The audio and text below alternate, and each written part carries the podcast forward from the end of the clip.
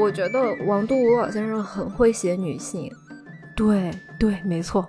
而且我特别喜欢，就是他塑造玉娇龙这样一个很复杂的、不讨喜的、非常非常拧巴的女主角。对，就是这个是你，比如说我们在金庸老先生的作品里面的女主角都是漂亮与温顺的，对，不可。不可能有这样这么事儿的一个女的，嗯，当女主角，这个肯定是在金庸小说里肯定是个反派，然后到最后会降智，然后被主角被男主角打死的那种。对对。嗯。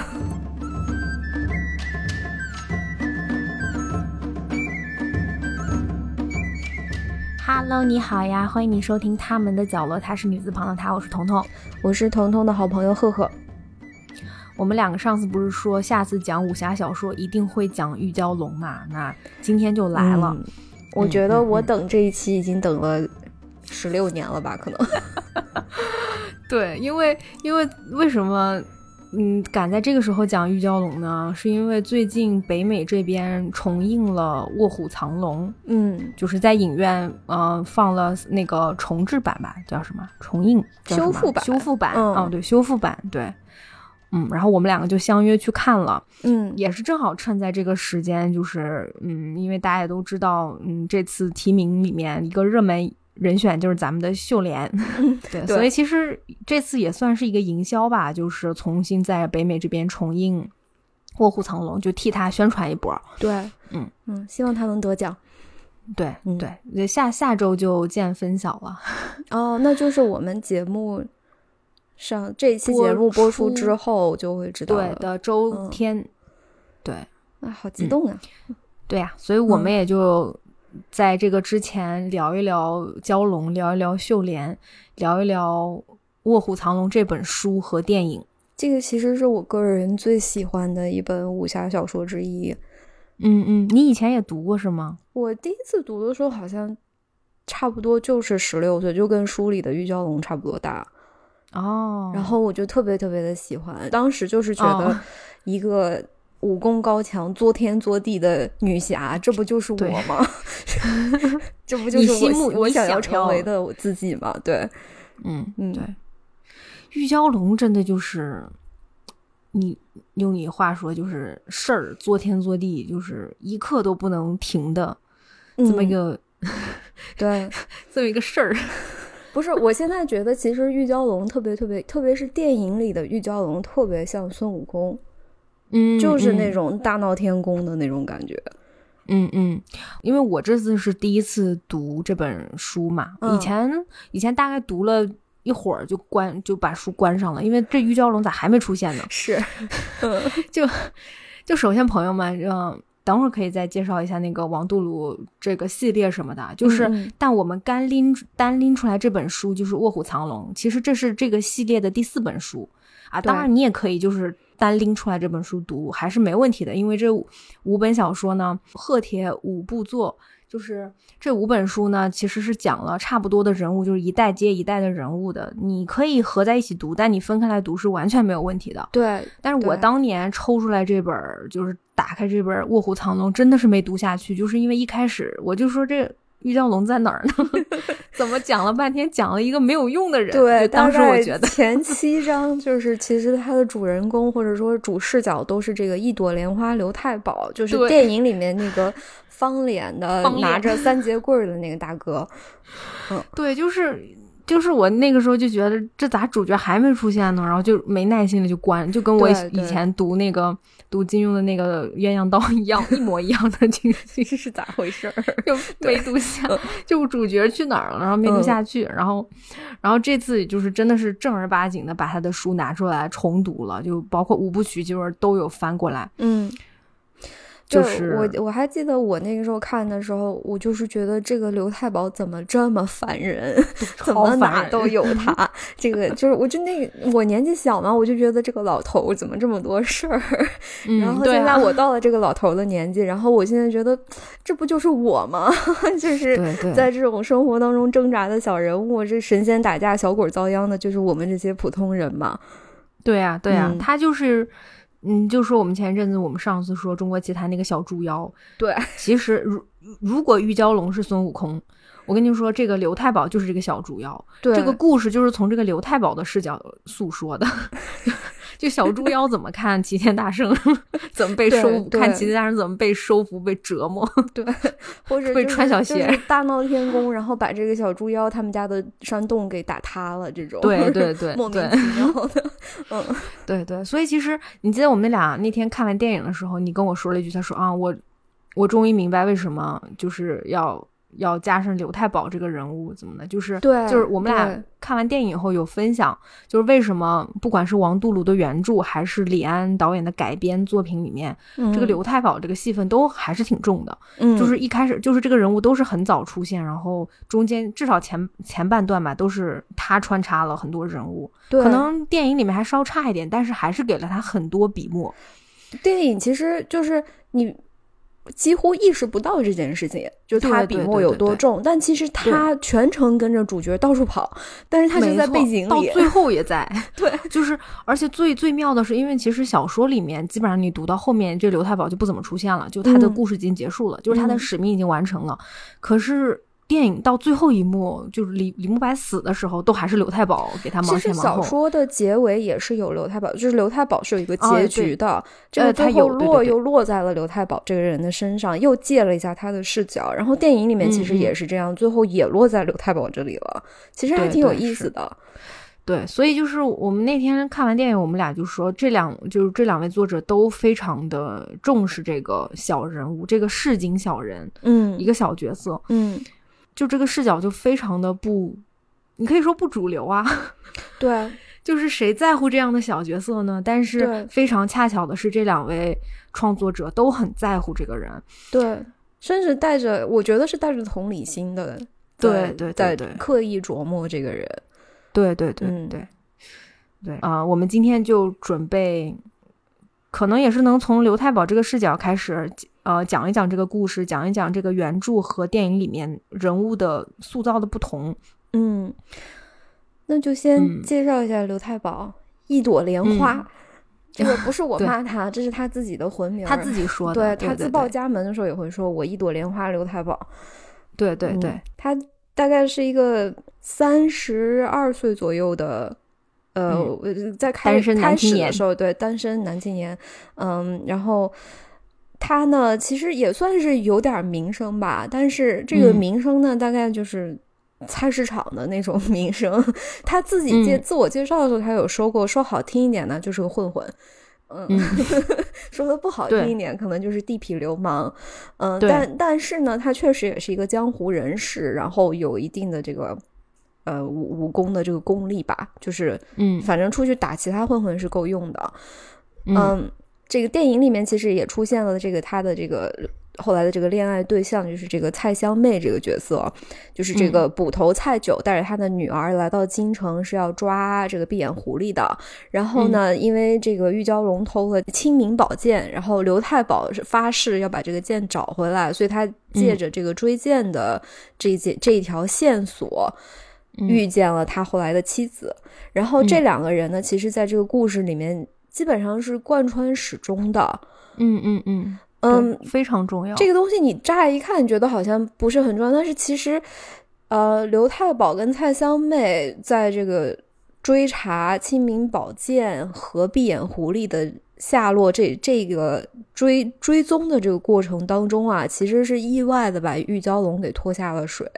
对对对。因为电影里面很早就是这个清明宝剑被偷了嘛，然后当天晚上是这个刘太保值班。就电影里面说的这个刘太保，你大概感觉他就是在贝勒爷府里面当差的一个，就是方脸大哥。嗯，对，就是大辫子保安大哥，对对，就对对对，就是像打手那样的。嗯，但其实，在原著里面是给他更多琢磨的。就是他其实是一个老师，就是他是一个师傅，教教人功夫的。对，但其实就是没有工作嘛，就是没有工作。对，因为因为贝勒爷里面不需要他教人，他就是在那混的，就是相当于贝勒爷就养了个闲人，但是吧，他自己还把自己当颗大葱，不是？对，就 对，就把自己当个宝，他就是到处就炫耀，就是我一朵莲花，我本事高，你看我在贝勒爷府上当差啥的，嗯。然后因为电影里面就是直接说他晚上看守嘛，保安，但其实原著里面不是这样的。原著里面是当他知道，哎，这个这个大侠啊，李慕白把他的那个剑给了贝勒爷，嗯，其实好几年前就给了。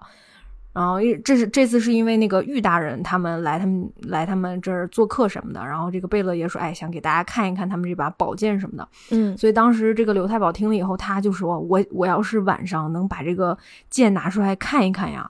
哎，我这辈子就值了，就其实他是特别那种小小市民的那种，就是市井小人的那种心态。我这辈子我要是能干什么什么，我这辈子就值了。这句话刘太保说了大概有十几遍。对 他每次想干一件事儿的时候，他就会告诉自己，我要是把这事儿干成了，我这辈子就值了。但问题是，他一件事都没干成。对啊，就是你，你记得就是当他第一次见到呃玉娇龙的时候，因为玉娇龙非常非常漂亮，他一见到玉娇龙，当时脑子想，哎呀，我这辈子要跟能跟这样的人结婚，哪或者哪怕或者就是多看一看啊，都什么就拉拉小手，我这辈子都值了。对，就是他就是这么一个人。对，所以当天他其实是说，哎，我想把这个剑偷出来看一下的，然后他就到凌晨三点，大概就是换算就是凌晨三点，嗯，就起来去了那个房间，他想去偷剑。结果 发现了有个贼把那个剑偷了，所以他就大声喊：“哎，他就说啊，那个找剑找，就我小偷来了，怎么地？”这个就接上电影里面的。对，但你说这件事也就过去了，就你你你后来剑偷了，应该大家也不会怪他嘛。但是就是因为这个刘太保这个这个人啊，就市井小人，大家都不是很相信他，所以大家都怀疑他贼喊捉贼。所以其实刘太保后来那么想要抓这个什么闭眼狐狸啊，或者就是那么想把这个剑夺回来，就是为了他要还自己清白。他就你知道他那个劲儿就上来，就说我这辈子我这么正直的一个人，剑找回来，我这辈子就值了。对，他说我就能证明自己，我这辈子就值了。然后才有的后面他去，哎，他就锁定门口那个老是来他们门口卖艺去玉福家卖艺的那个妇女，对，就是蔡九。然后在后面，他就又通过蔡九找到了闭眼狐狸，然后从老狐狸那儿，他想找到小狐狸，相当于就是把这个玉娇龙不得已的拉下了水。嗯，但其实就是当时这个小说和电影的剧情是一样的，就是发生了一一个意外的事情，就是在这个跟闭眼狐狸、刘太保、蔡香妹、蔡九这乱乱战当中，呃，这个蔡九意外身亡了，而且其实是玉娇龙下的手，是玉娇龙为了救他闭眼狐狸下的手。嗯，所以之后这个刘太保和蔡香妹最后因为这件事情走到了一起以后，更是要咬着玉娇龙不放。对对对，玉娇龙也一直知道刘太保，就是你说这刘太保这个人吧，玉娇龙就在他眼巴前儿，但是。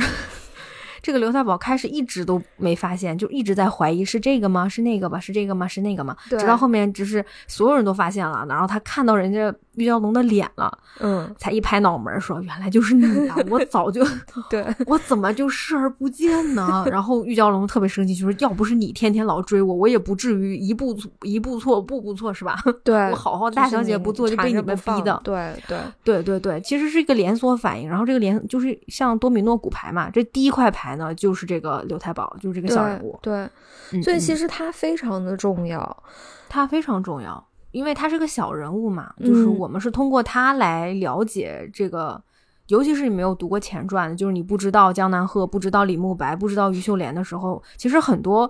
事情我们是通过刘太保之口，嗯，知道的。就是刘太保会跟人八卦嘛，说啊，那个李慕白和这个于和那个于秀莲，他们俩其实估计都暗自好上了，但谁都不肯承认，怎么怎么地啊？话说怎么怎么地，就是他会经常说这种闲话嘛。对，嗯。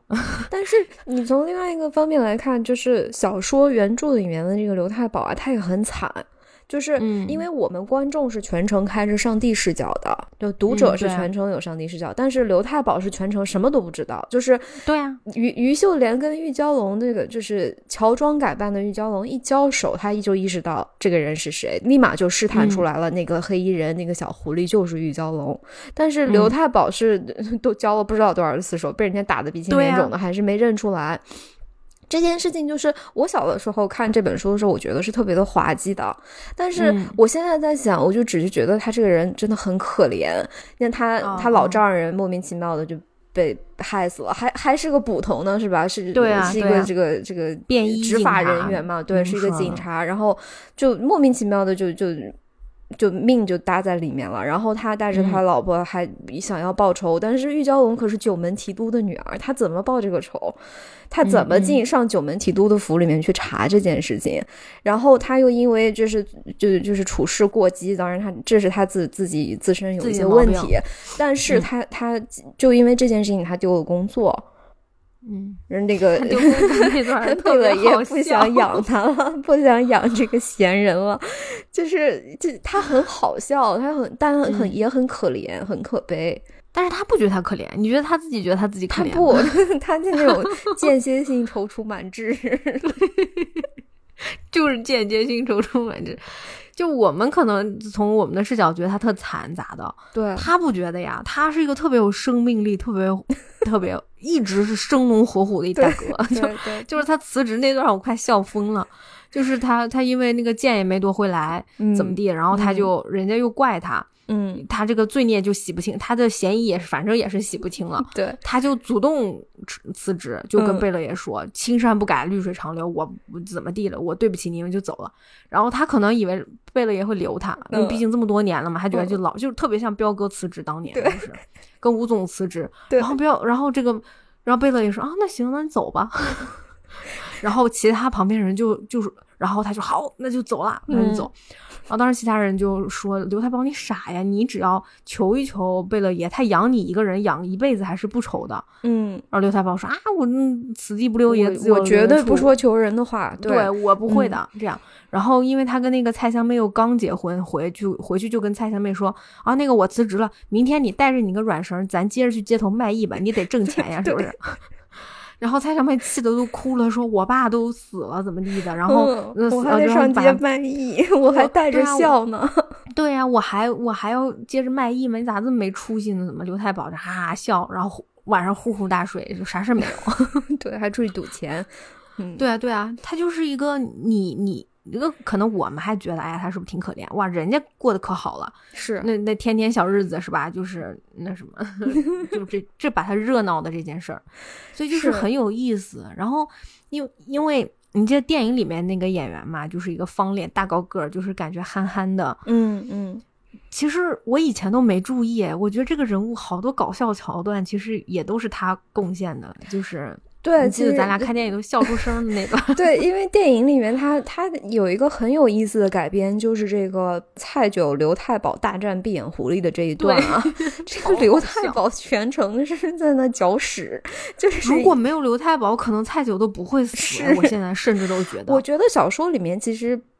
并不是这样写的，就是或者没有做出这样的暗示。就是小说里面刘太保是真的出了力的，但是确实没打过人家。但是电影里面刘太保真的就是全程搅事，然后活活把蔡九给害死了。对啊，就是他挡在里面，他老想帮忙，但是他挡在中间，反而每次都让蔡九陷入危机，就蔡九还得救他。对，后面他又撩起那个，我忘了是拿起锤，什么都没打。就是就是把自己把自己绊住了什么的，嗯，然后就是沙和尚背的那个两头那个大刀什么的那个东西，对，然后把拿自己还不太会弄，结果把自己给绊住了，有点扛不动。然后蔡九一分心，正好脑门上就他那一段就是因为电影那段很漂亮嘛，他那个动作设计其实特别像就戏曲感。对对，等呃，就是这几个人是很有默契的，在互相搅屎。然后刘太保在里面就是真的就是像像闭眼狐狸派来的卧底一样，对，把蔡九给害死了。对对对，是，就好好笑。还有就是还有还有另外好几个搞笑点，就是当蔡九去世了以后，他晚上他那时候不就已经喜欢蔡香妹了吗？嗯，他就一个人大高个儿。就是挺着胸脯，像一个大白鹅一样守在了蔡香妹门口。嗯，就大晚上，蔡香妹说进来吧，天冷。他说不行，我得保护你。然后对你进去吧，我守着。然后后来，对后来蔡香妹说你就进来吧，那什么，就谁还能？我觉得大概意思就是谁还能杀他呢？就是是，就蔡香妹还有什么？他这杀杀他有什么用呢？对吧？就蔡九都已经死了，谁会杀他呢？然后他嗯好，然后就挺着那个那个大胸脯，他就进去了。对，然后然后还有最后就是他们杀遍狐狸后面李慕白中箭的那段，其实那一段那个节奏是非常紧凑的，就是所有人的心都是揪着的，就是嗯，就是我们知道李慕白受我李李慕白受伤了嘛，他中了毒针，嗯，然后当时于秀莲也特别着急，那于娇龙就是说我去拿药什么的，又下大雨天，但是他突然多了那么一针，就是刘太保挖坑。在那边埋 我跟你说，这个电影我看了有五遍了吧？我这一次才发现有这有这一幕，就是这样一个镜头，刘太保在那挖坑。我以前都我觉得我就自动忽略了那个镜头，因为那个时候你是担心这个这个李慕白能不能活呀，玉娇龙能不能回来呀？就是你你要看见那个镜头就跟没看见一样。对呀，我是这一次才发现，我的天，他在挖坑。对啊，然后我们俩当时就是，我觉得可能除了我们俩也没有别人会注意，因为就像我们以前看一样了，你你不会注意到这这个细节的。是后面，然后后面当李慕白死了以后，你就不禁想，他是不是还得再挖一个坑呢？就是 坑挖早了，对，就是挖早了嘛，就是就是一个市井小人物，就是一个不是很重要的人，但是你想想看，能给他这么。其实还挺重要的几笔，而 且因为那个雨下的特别大嘛，就像那个依萍去要钱的那么大的雨，然后他在那里挖坑，然后还要埋尸体，然后这下这个雨刚停，这个李李慕白又死了，他又得出去挖坑，他还不如刚才不要挖。就 反正就是，就是其实真的，你这个剧里面最好笑的几点。我认为啊，都是这个刘太保贡献的。对，就是小人物的那种无奈啊，就是对，就是刘太保冤呐，这个对啊，冤呐。然后，但是他又就这个坑挖完了吧？然后这个李慕白也死了，然后玉娇龙走了，呃，于秀莲得回镖局，大家该干嘛干嘛。然后这个时候，于秀莲又把这个清明宝剑交给刘太保，说：“你拿回去给给贝勒爷。”对对，就刘太保全程就跟在这个地方，然后给每一场戏当背景板，然后有了一个挖坑的镜头。这个我觉得是，我觉得导演是故意的。对啊，就是那个挖坑的镜头，绝对是故意的。你就说于情于理，是不是那个镜头完全不需要要，对吧？对，但是他加了，嗯，就是这个人物是重要的关怀，对，这是一种关怀，这也是他想表达。我觉得，就换句话说，我这次重看电影啊，嗯，我真的不知道谁是主角。我以前觉得是李慕白、于秀莲是主角，后面我觉得玉娇龙是主角，嗯，现在我觉得不是的，我觉得。他们的戏份其实，在某一程度上都是一样的，就是每个人都有他他自己的那个 moment。对对，然后他就是就是这个是小说里面这么重要的一个人物，在电影里面其实也是很重要的。对对，然后这次是我非常大的收获。嗯，我觉得很惊喜。我觉得我也是，李安导演就是给了。刘太保这样一个挖坑的这个时刻，就是等于说把这个小说里面这么重要的一个人物给给完成了。对，嗯对，而且也是就像你说的，刘太保是很早出现的，最后也基本上，嗯，最后哪怕到结尾他也有出现，虽然也不是什么大事儿，落在他身上。对，对，对，对，他是那个小人物的那个见证者，然后他在电影里面也完成了这个见证的这个功能。对，对，对。因为其实这个原著嘛，呃，原著小说人物众多，非常多，关系很复杂。我觉得你电影肯定是没有办法把这些所有的，嗯，这些关系都理出来的。但是刘太保这个人物，我觉得在一方面可以代表很多其他那些有的没的角色，像什么什么那个什么猴啊，就这这个那个那个，就这种小人物，就都给他，可能像在这一个人物身上。体现了吧？对我的感觉啊，就是，嗯，就另外一方面，我觉得就是李安导演当时这本书已经读了很多很多很多遍，嗯，一定的，太知道 刘对他太他太懂了，对他太知道了，所以哪怕其他人物他觉得他要抛弃，我觉得是对的，因为确实不能写那么多人，但刘太保他还把他琢磨极多，嗯，对，嗯，很很棒的改编，是。那那行，咱咱聊聊主角吧，对对对，我的偶像玉娇龙主角吧，对，我们聊聊玉娇龙吧。按照如果按照小说的观点来看的话，主角确实是玉娇龙，虽然电影里不一定。呃，是的，因为就是我我我之前读了一下他们前面几本书嘛，因为就是它是五本书嘛，嗯。嗯，就是这个系列那个就是这贺铁五部作，其实第二本和第三本就是宝剑金钗加上那个剑气珠光，嗯。这两个是主要讲李慕白和于秀莲的故事的，就是他们怎么相识相知，后面经历了很多事情，嗯。才有了在《卧虎藏龙》里面这两个人中间有感情，但是不肯说。就相当于他们十几二十岁的时候的故事，他们经历的非常多，嗯就都是前作交代的。嗯，然后《卧虎藏龙》其实小说正儿八经真的是讲玉娇龙的故事，玉娇龙跟罗小虎的爱情故事，还有他，嗯、他因为这个宝剑被卷入了一次次风波里面的故事。嗯，当然是因为他自己偷剑了，但是那是他都是确确实也是因为他引起的。对，嗯，他嗯他肯定是要负责任的，但是确实也有很多意外，就就是嗯，有很多他也很无奈的地方在里面。嗯。嗯，对对，我觉得电影基本上还是符合原著的这几个重点的，就是玉娇龙偷剑，他跟呃于秀莲之间有友情，然后最后，嗯，就是于秀莲想帮他，然后最后他还有他还就是还有玉娇龙以前在新新疆认识罗小虎的爱情故事，什么还有、还有她现在要嫁人啊，要嫁给那个鲁君配呀、嗯罗嗯，小虎就想抢她什么，其实其实还是跟原著差不多的，只是后面结尾嗯确实是不一样。对，就是电影里面的这个玉娇龙吧，感觉是一个嗯嗯年纪稍微再大一点，就是比书嗯。里面再、再成熟一点点，但是性性格或者心理上面会更幼稚。对更幼稚，更像小孩儿，然后嗯更现代化的一个。嗯一个人物，因为其实书里的玉娇龙，他毕竟还是一个名门闺秀，古代人，对对，他是一个，他身上还是有那种就是古代人很很保守、很含蓄的那些东西在，嗯嗯但同时他又是一个很叛逆的人。我觉得电影的处理其实，嗯、我不知道是不是要照顾到西方观众的感受，还是还是怎样，就是好像。反正对我的感受很嗯奇妙，我觉得他又像书里的玉娇龙，又不像书里的玉娇龙，但最后又又还是那个人。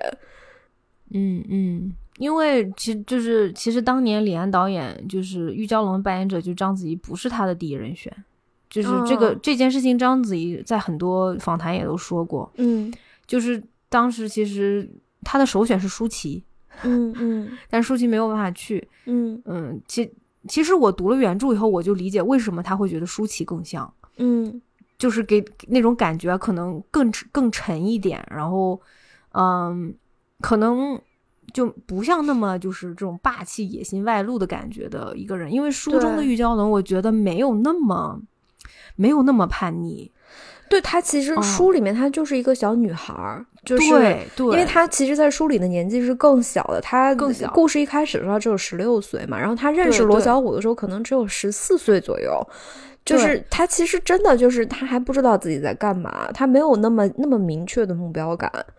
对，我嗯觉得电影里面的这个这个这个玉娇龙，他是更那种人狠话不多。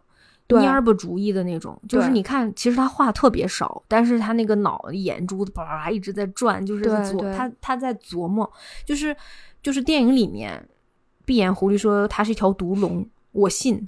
可是嗯小说里面，当所有人都说玉娇龙就是毒龙的时候，我不信哎，我不觉得玉娇龙毒我只是他是小孩儿。嗯，我觉得他们说他是毒龙的时候，我就想说，那你是什么？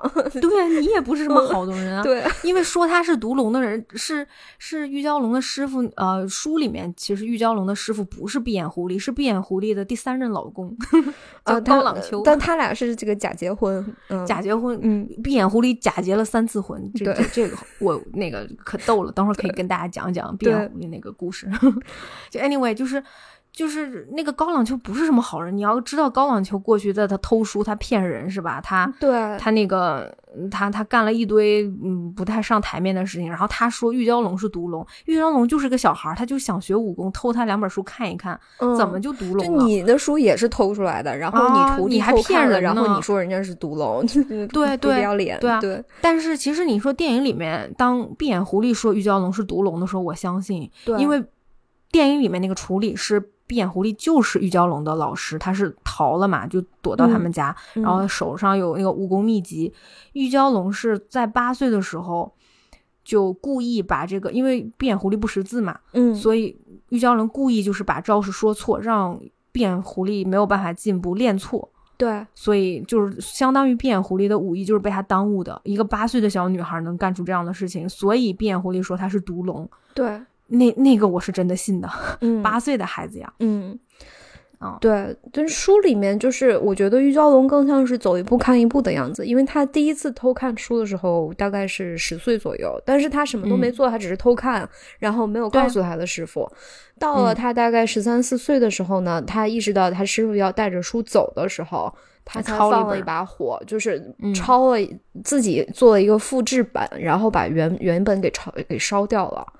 这个地方就是你可以看到，她是她是在成长的，她不是一个八岁的小女孩，她就借着就是借着师傅没文化就就对 对。就在那骗师傅不是这样对，所以对对对，你像那个书里面这个后来这个玉娇龙去偷剑，然后然后又这个逃婚，嗯，去闯荡江湖的那那个嗯大闹那个叫什么聚星楼啊这些事情，她真的都是走一步看一步，就是她其实是一个嗯情绪不太稳定，然后毫不稳定，别人。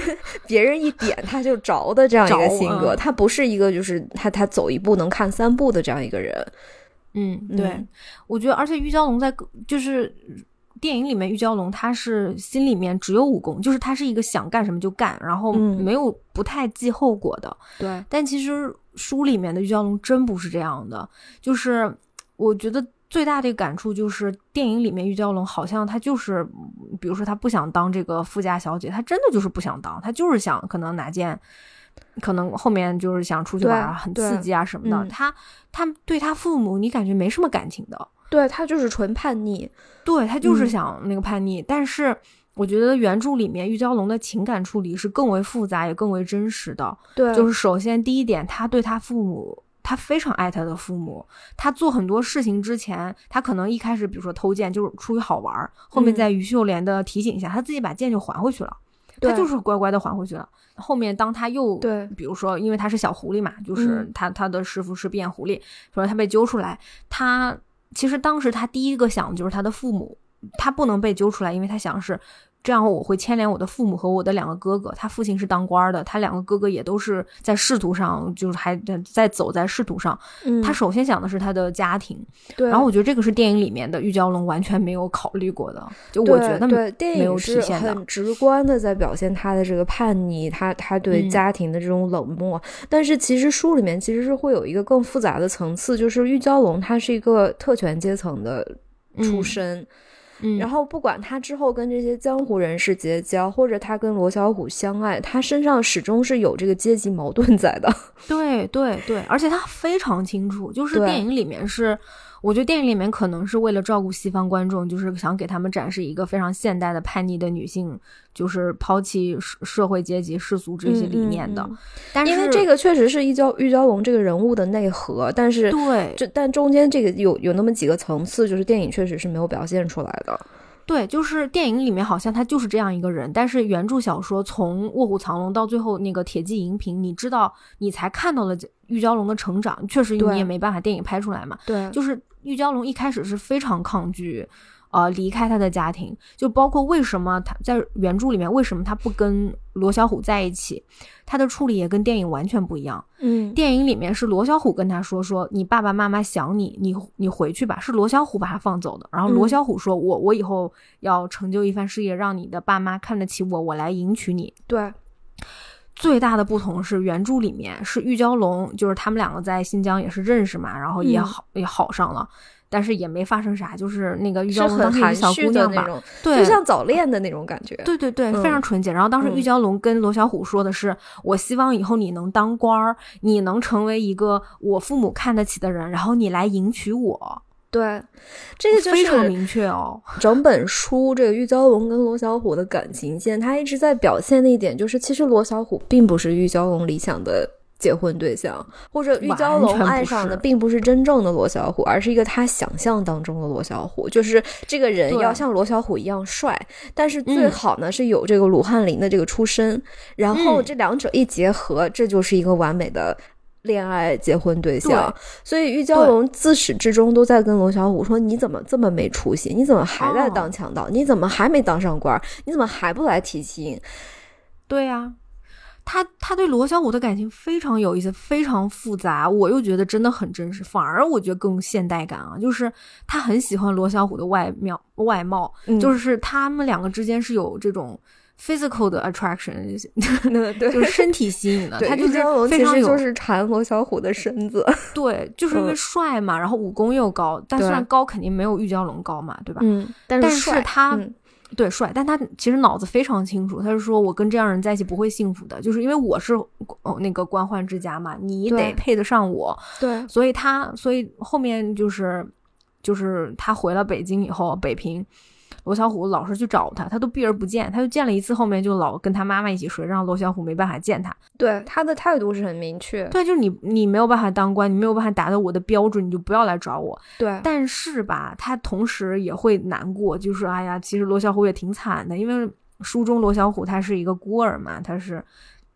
就其实他有他的家庭，但是跟家庭走散了，那又是一个 very long whole story，就是又是一个很 很长长的故事。我们我们不一定有时间讲。Anyway，就是他知道罗小虎的身世很凄惨，他也很能理解。嗯，但是就是他就是卡在这儿，就觉得罗小虎你到最后还是个贼。哎，而且朋友们，其实罗小虎蛮有出息的。罗小虎。在原著里面非常有钱，他本来只是个强盗嘛，后面他他很聪明的，他会买卖这个牲口，他会买家，嗯，他会做生意，他超级有钱。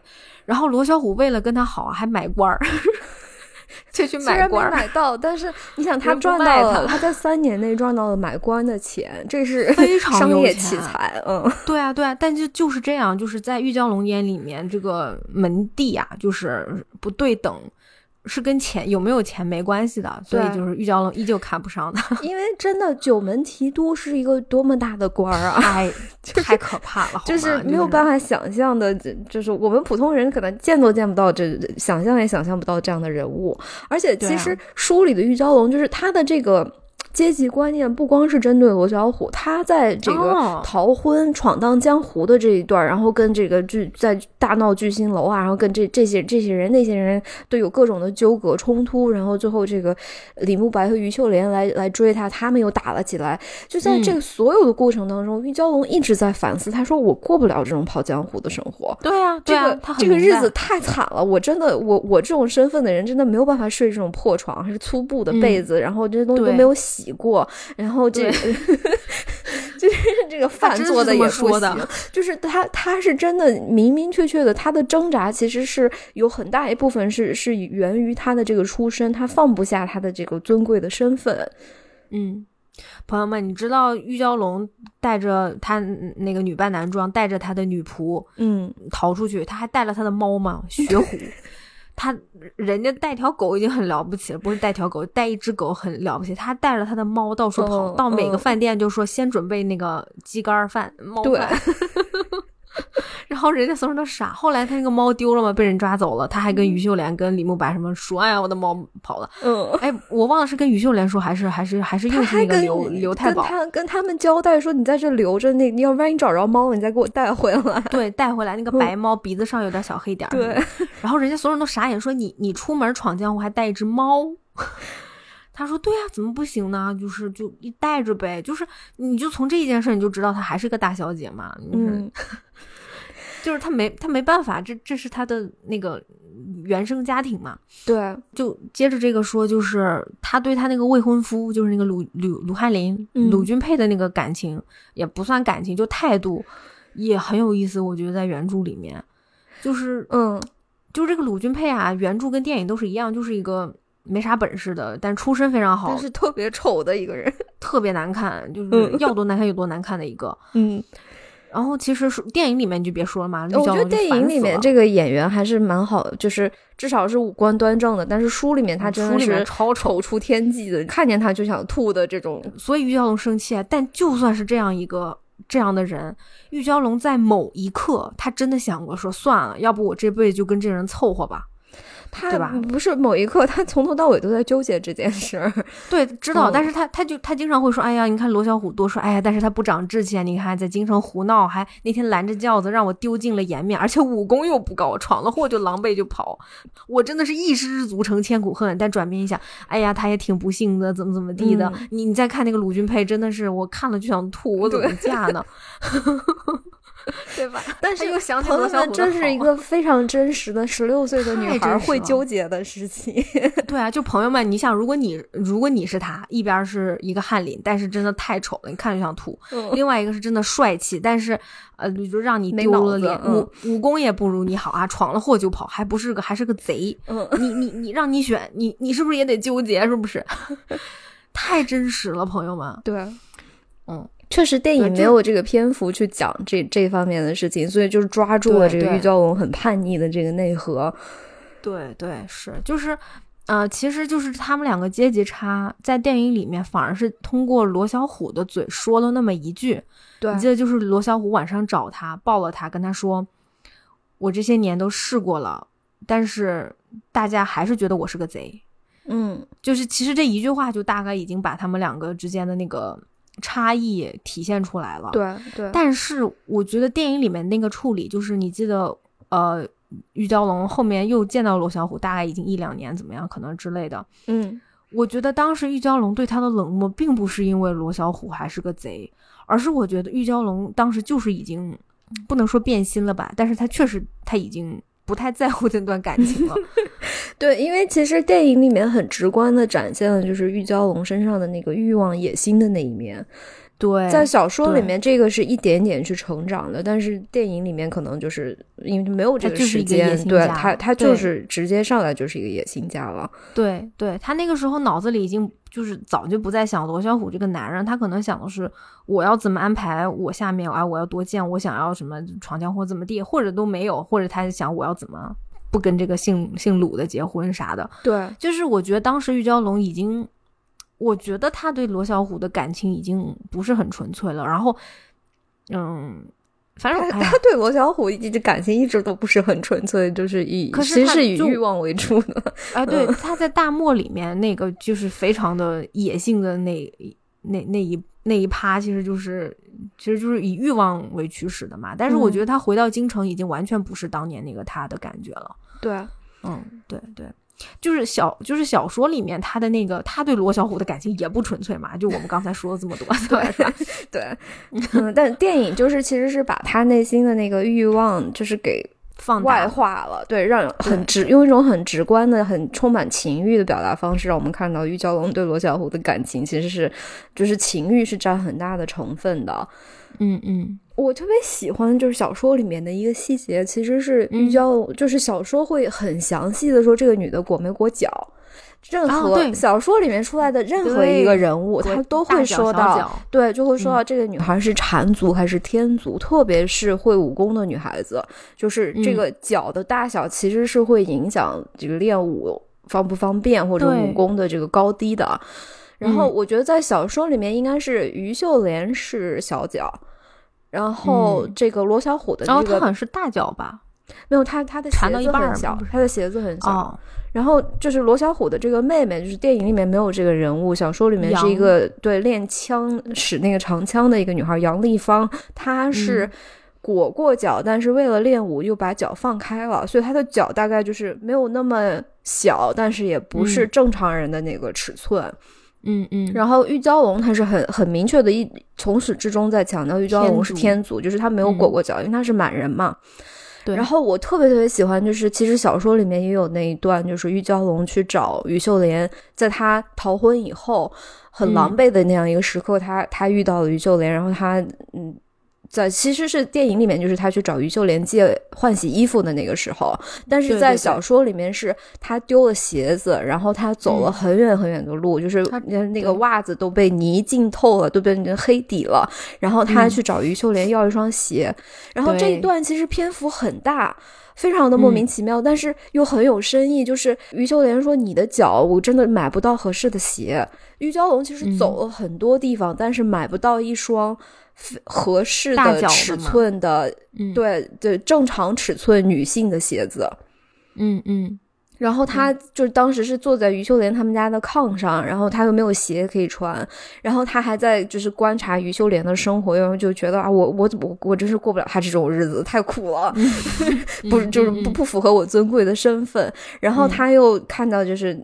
就原著里面那一段，说是他看到地下墙角放着一双青布小鞋，他就用剑尖挑过来穿在自己的脚上。但是小鞋哪能容得下他是天族？我就是我这次真的特别特别喜欢这一段，就是我觉得这个就是说说准了玉娇龙这个人，就是当时的那个社会那个环境容不下他这样的人。对对对对。所以其实你能看《卧虎藏龙》，就是其实是一个讲玉娇龙纠结的，就是他对他父母，他对他未婚夫，他对罗小虎，他对于秀莲，他对所有人的那种纠结的感，其实就源于他没有办法在这个社会立足，就是就是他的身份太特殊了，她是一个大小姐，但是他又她又不是一个传统的大小姐，但她也没办法真的像于秀莲那样，就是他们镖局过江湖人的生活，她就是一个。两两不沾的人，就哪儿都不是他的位子，就哪儿都容不下他，对，所以他才有最后，他就只有就走跳崖呗，对啊，就就就假装自己死了，就不在了。我们来说说跳崖这件事情吧，就是嗯，就是在电影跟书里面，他跳崖其实是又是就是既相似又不完全相似的，不一样，对对。电影里面这个跳崖，其实我以前就一直没看懂。我觉得他是，我也一直没看。他就是死了。我这次其实你问我是什么，我都觉得，我都觉得他其实是个 open ending，他是个开放式结局。你可以觉得他就是死了，他就说他我就要死。另外一方面，可能他就是我就走了。嗯，我我用轻功我就走了。我我我不欠你罗小虎的，我也不欠你李慕白的。啊，我谁都不欠，我就是做自己，嗯，就我就离开这儿了。嗯，因为我以前一直不太理解电影里面这个跳崖，因为我不太理解李慕白到底是咋回事儿，就是我没有办法没有办法理解李慕白这个人物的内心，那我就没有办法理解玉玉娇龙到底为什么要觉得好像他亏欠了什么人。嗯嗯嗯。然后小说里面我觉得是挺挺明确的，就是。玉娇龙最后呢，是因为他的妈妈去世了，然后玉娇龙就非常非常的内疚，而且他妈妈在死前跟他说：“你要顾及我们家的名声，你不能。”他爸爸这时候被罢官了，对他爸爸其实这就是之前因为这一系列事情的影响，他爸爸的这个政治地位就岌岌可危嘛，因为他确实九门提督这个职位，然后自己家里面闹贼，真的是很丢人的一件事儿。对，然后又又跟人家那个姓鲁的他们家掰了嘛？对，因为玉娇龙又逃婚嘛，逃婚又回来，所以就是等于说是人家这个鲁家拿着他们家的这个把柄，就是玉娇龙反正是确实是对家里人肯定是有亏欠的，因为他的这个任性也好什么的。嗯嗯，那这个时候他妈妈死了，然后他妈妈最大的希望就是让他就是委曲求全，顾全家里的名声，因为他还有两个做官的哥哥。然后呢，玉娇龙，我觉得小说里面其实。实电影也有这种体现，就是小说里面玉娇龙的爸爸对他几乎是毫无感情，只有利用。嗯，电影里面我觉得没有没出现很直观的体现这一点，但是确实电影里面玉娇龙从来没有跟他爸爸同框过，没有没有，只有他跟他妈妈嘛。对，其实他的妈妈呢是很爱他的，就是他在这个家里面唯一的那么一点。亲情的温暖可能就是来自他妈妈，所以他会觉得对他妈妈很愧疚。虽然他妈妈也会压迫他，就这个是所有的原生家庭都会有的这种问题嘛。就是我们虽然各有矛盾，有有完全没有办法理解对方的地方，但是我们又很在乎对方。所以玉娇龙。自始至终的纠结也是来源于这一点。那他到最后就是他已经觉得这个家完全没有忍没有办法忍受了，然后这个日子我实在是过不下去了。鲁家还等着我回去当少奶奶，然后我又很思念罗小虎，主要是因为他很帅。然后我又觉得 这个人生真的没有什么意思，我折腾了这么半天，我是为了什么呢？就是到到最后的最后的这个时候，然后玉娇龙就许下了这个誓言，就是如果我的爸爸能够恢复健康，从这个病痛当中恢复过来，我就去跳崖。就是应该是他们当就跟电影里面说那个当地的一个什么传说吧，就是这个那个，嗯，对，就是孝顺的人会为了为了给父母祈福而跳下这个山崖，然后跳崖之后呢，就是父母就会健健康康、无病无灾。然后如果说你是真的这个至纯至孝的话，你也不会受到任何的伤害。嗯嗯，我觉得这个这个动作其实非常。有点像那种就是哪吒那种什么削骨还父啊这种，对对，就是我命由我不由天，我都跳崖了，你们以后还能对我怎么样？你们还能说我不孝顺吗？你们还能就是逼着我干我不想不干的事儿吗？那不行。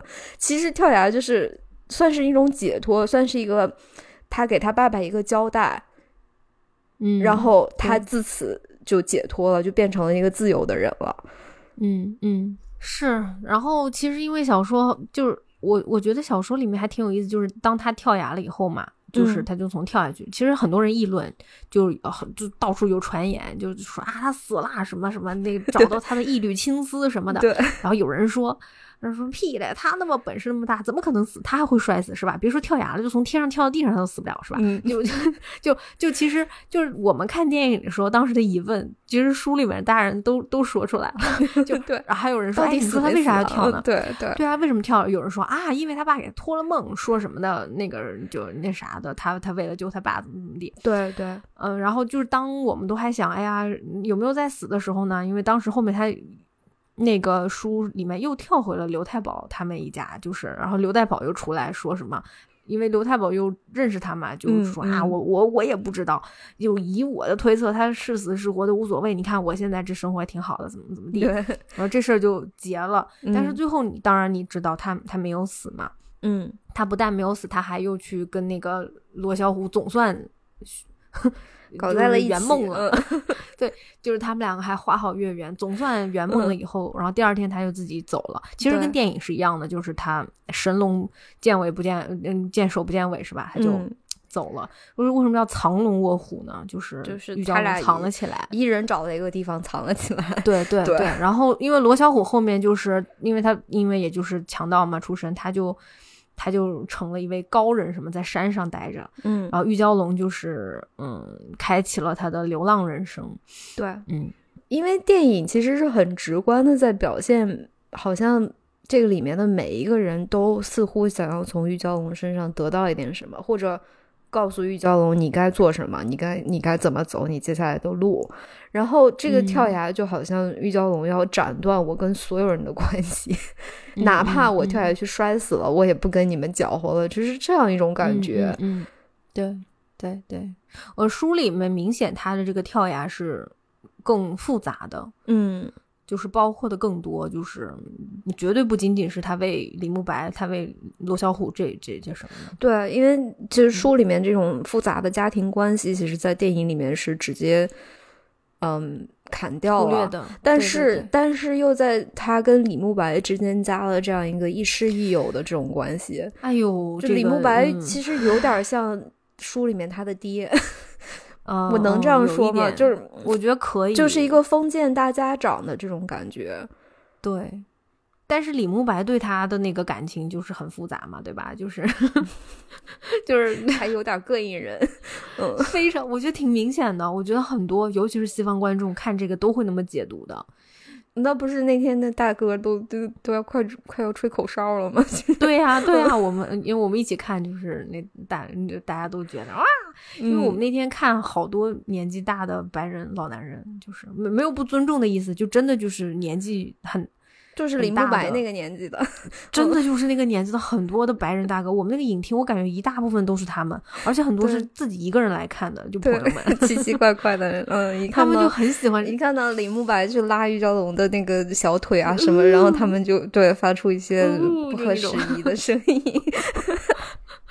我所以，因为我之前有听过一一种说法，就是就是说《卧虎藏龙》为什么这么聪明呢？就是。东方人看到的故事线跟西方人看到故事线是不一样的，就是他偷偷又设计了另外一条故事线，就是中年危机这这条 故事线。那我们来聊一下李慕白这个人物吧，中年危机的李慕白。这个既然说到这，因为。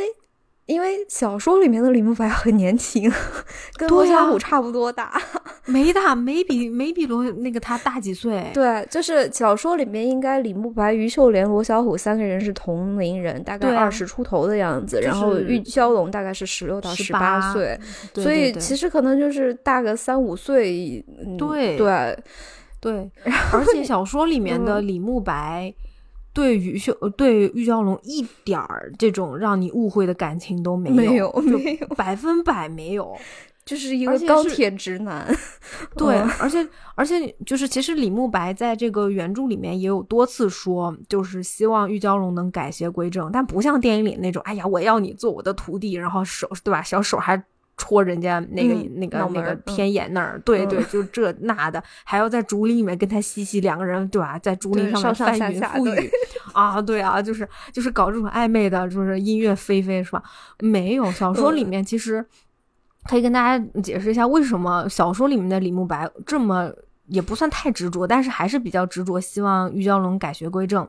嗯，这个话说的有点多，但是就是话说这玉娇龙这个师傅呀。就是他算有两位师傅，啊闭眼狐狸和那个那个姓高的那个，这两个人吧，哎呀，这个话说的有点远，我我要不从前说吧，来说说前史吧，嗯，对，来说说前史吧，是这样的，就是其实这个系列的第一本书叫做那个什么《鹤精昆仑》嘛，那个其实讲的就是李慕白的师傅江南鹤的成长故事，嗯，然后江南鹤后面就成为了一个大侠，他也经历了很多 whatever。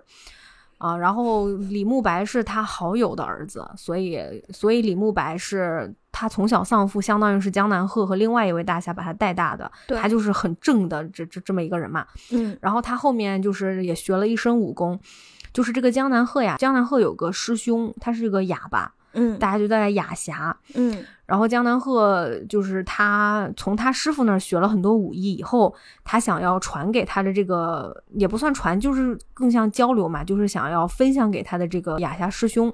对，所以他就写了一本书，他就画，其实是画了一本书，因为那个书上基本上都是图，没什么字儿。嗯，因为这个雅霞也不识字儿。对对，而本来也不识字儿，你跟他也没办法那个语语言交流太多嘛，所以他就写了这么一本呃秘籍，叫做什么《九华全剑全书》。对，然后这本书呢，就是后来这个雅霞就一直拿着，然后有一个有一个一心向一心只想学武功的女的叫耿六娘，就是闭眼狐狸，对，闭眼狐狸，嗯，闭眼狐狸就是不识字，她。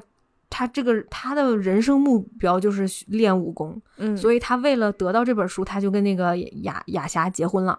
对，哎，就是你因为成老婆了，他就没事得教你吧，是吧？哎，他就没事跟这个雅霞学，但是他学着学着吧，他就觉得哎，学差不多了。这雅霞感觉武功也不是很高，他就把雅霞给杀了。那个时候雅霞快老了，快死了，然后他就觉得嗯没用了，对，还耽误自己找下一个，而且钱也 花光了，对。然后他当时就跟另外有一个男的眉来眼去，就跟那个男的合合起来把雅霞给杀了。他就把这两本书拿走了。嗯，但是吧，他们那个村儿有一个秀才，就是这个高朗秋。高朗秋就是发现这个书很厉害，他就从这个闭眼狐狸那儿把这本书骗过来，就跟他说这这书没用的，这个上面写都是乱七八糟。因为闭眼狐狸不识字嘛，就吃了没文化的亏，所以这个书就被这个高朗秋骗走了。然后后来高冷秋呢，就是就是流流落到那个那个新疆，同时闭眼狐狸后来也被一个他他在走路上溜达，结果会被人家抓抓走当压寨夫人，当了十几 年，他东逃西躲嘛，因为江南鹤要杀他，对，就是因为他他杀了雅霞以后，江南鹤也不会放过他们，所以他东藏西躲就。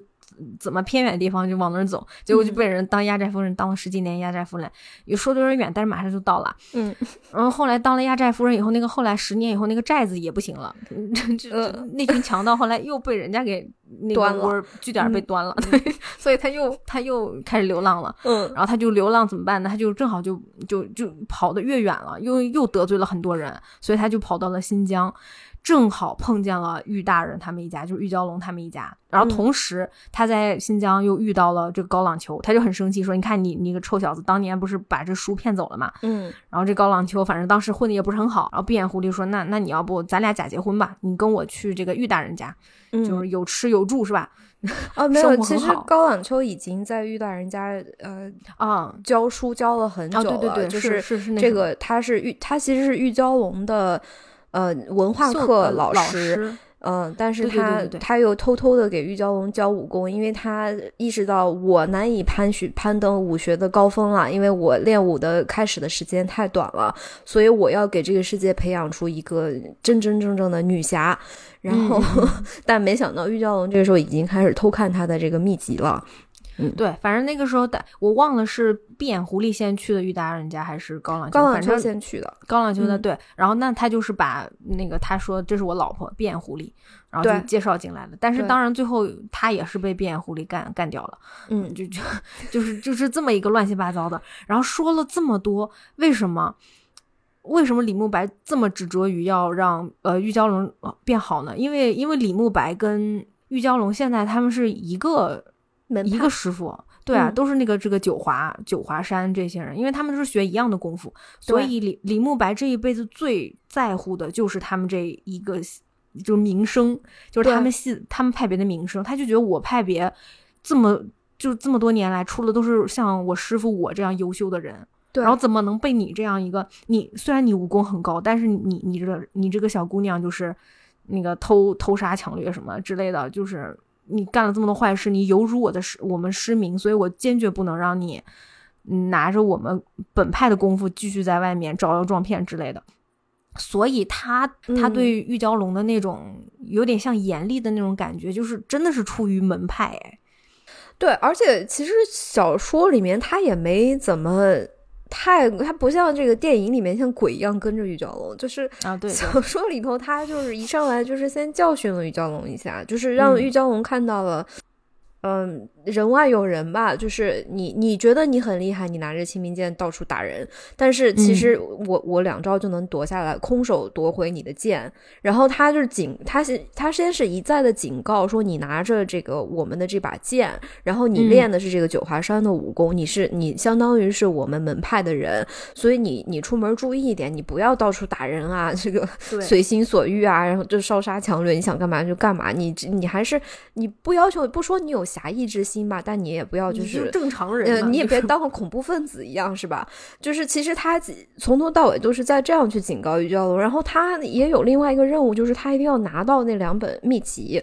对对就是现在高朗秋已经死了，闭眼狐狸也死了，那两本秘籍等于说是门派的传承，所以他嗯嗯，小说里面他跟玉娇龙的交集很多也是为了逼问这个秘籍的下落。对对。然后玉娇龙肯定就不给嘛，对，一个不给，一个非得要。最后，最后他还想办法拿到了，然后玉娇龙还去问他要，说：“哎，你咋能把书拿走呢？这书又不是原本，这可是我亲手抄的，你凭什么拿走？”对，对，他就跟他讲版权问题了嘛，就是说，这确实内容是你的，但是这本书的所有权是我的，每个字儿都是我写的。对对你这这要真上法庭了，得判给我是吧？你怎么能这样呢？对，就是小说里面他们俩真的完全没有任何这种情欲或者化学反应，因为他俩从头到尾就是两个人就是硬刚，就是玉娇龙是我我非要把你跟李慕白打死，然后李慕白是你别出去丢我们门派的人，对，嗯，然后要么就不要用这个功夫，你要用这个功夫一天，你就不能这样，你就给我们门派丢人。对就是对，他就特别轴的俩人，天天就是掰扯。对。嗯然后我觉得李慕白特逗，他就经常说：“他说你这个人也太不可理喻了，真的，我就觉得你这个人，我那个什么行为不端，那什么什么性格不好，怎么这个。对，我觉得小说里面的李慕白是完全没有可能喜欢上玉娇龙这样的女孩子的不，因为超不喜欢，超讨厌她。对对他 来说，这简直是没有办法想象的一个完全不可理喻的一个女人。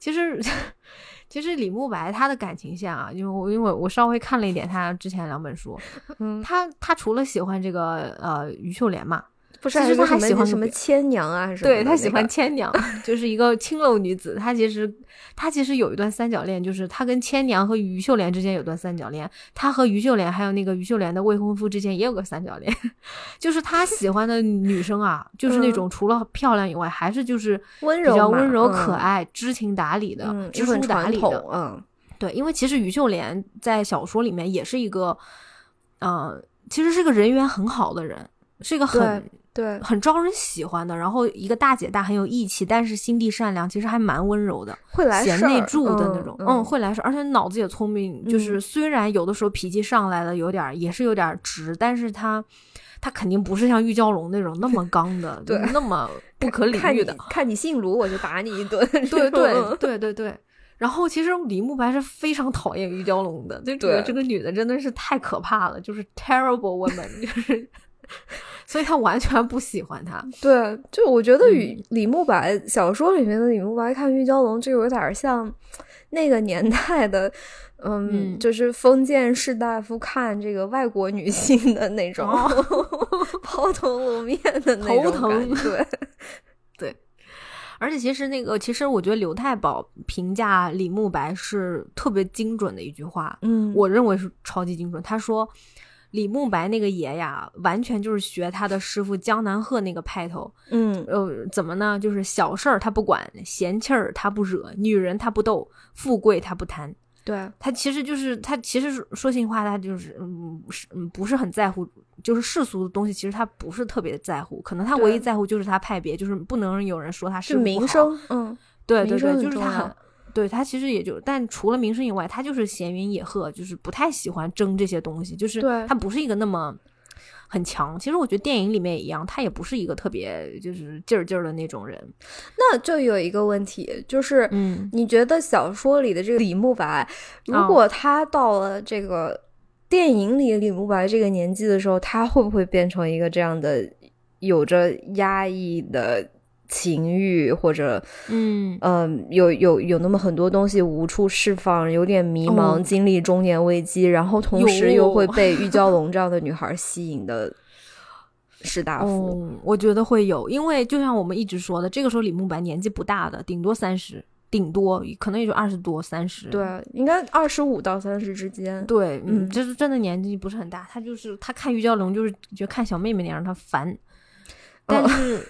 嗯，而而而且他就是他对于秀莲的感情，就大家也都知道嘛，就是他是压抑的，他就是觉得我不能喜欢他，对，就我不能跟他在一起，因为他是我算是我兄弟的老婆，而且他结婚了，嗯，其实。之前那本书，因为我看了一部分，没有看完。但他他对那个千娘的那个情感也是很压抑的，就是他 他总不能真跟千娘在一起吧？这个身份也不合适吗？是，但是他喜欢，但是他这他眼就是他的眼前有太多大山，你看有道义，有礼法，有身份，嗯，有阶级，所以其实他是一个会给自己，你乍一看他好像是那种闲云野鹤，但其实他是给自己身上背了很多枷锁的一个人，嗯。